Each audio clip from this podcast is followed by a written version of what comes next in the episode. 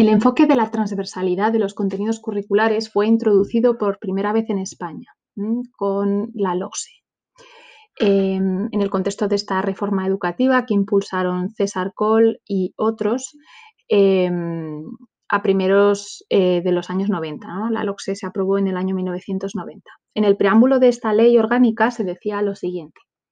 El objetivo primero y fundamental de la educación es el de proporcionar a los niños y a las niñas, a los jóvenes de uno y otro sexo, una formación plena que le permita conformar su propia y esencial identidad, así como construir una concepción de la realidad que integre a la vez el conocimiento y la valoración ética y moral de la misma.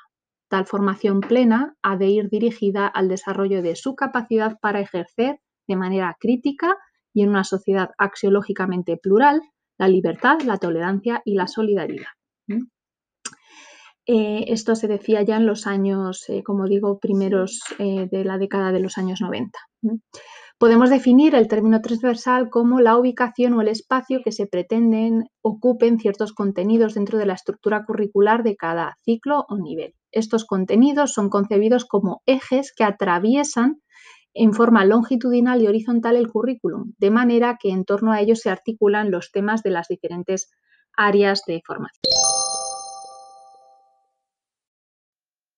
Años más tarde, con la aprobación de la Ley Orgánica de Educación, la LOE, del 2006, eh, se establecen nuevas asignaturas específicas para trabajar eh, las recientemente introducidas competencias social y ciudadana. No obstante, la LOMCE Ley Orgánica para la Mejora de la Calidad Educativa modificó este asunto y vuelve a la idea de transversalidad.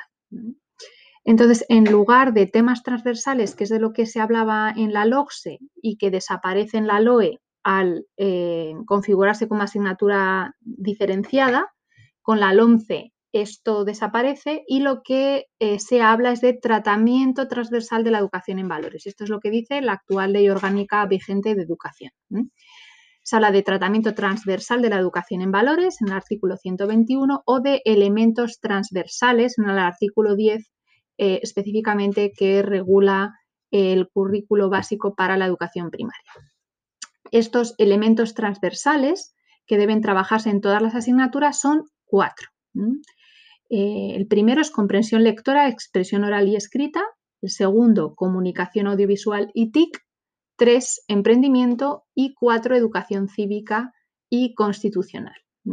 Los famosos temas transversales que introdujo la LOCSE alcanzaban más ámbitos. Educación ambiental, educación para la paz, educación para la salud, educación sexual, educación vial y educación para el desarrollo.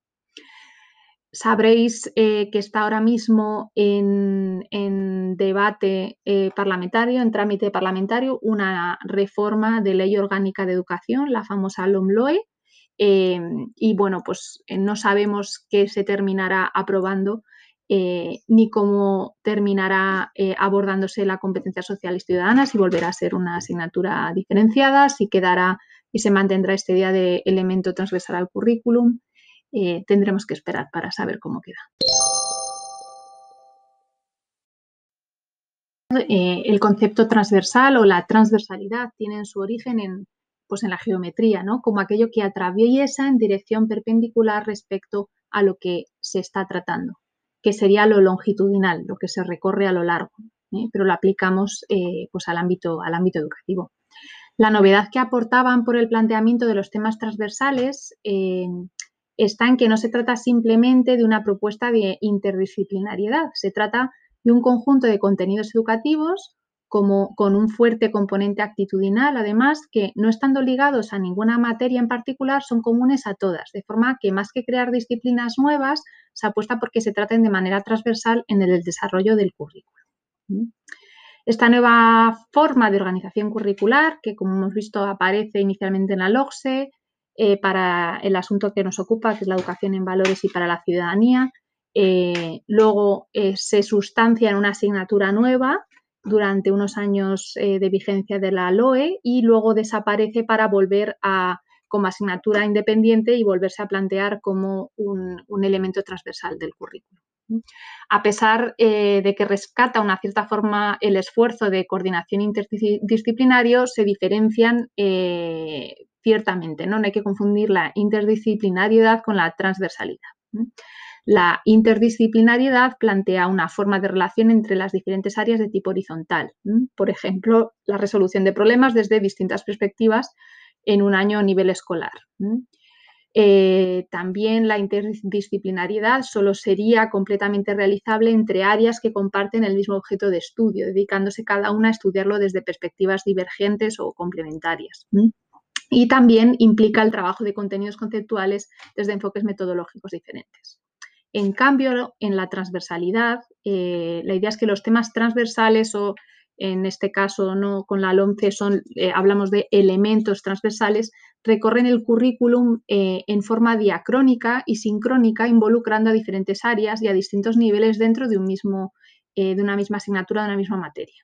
Comprometería incluso áreas poco relacionadas entre sí. en este sentido, debería considerarse a la transversalidad con un enfoque o paradigma pues, de que supera la lógica de las disciplinas, transdisciplinario, y debería manifestarse en el tratamiento de contenidos conceptuales diversos, intentando promover o aplicar un determinado procedimiento o contenido actitudinal.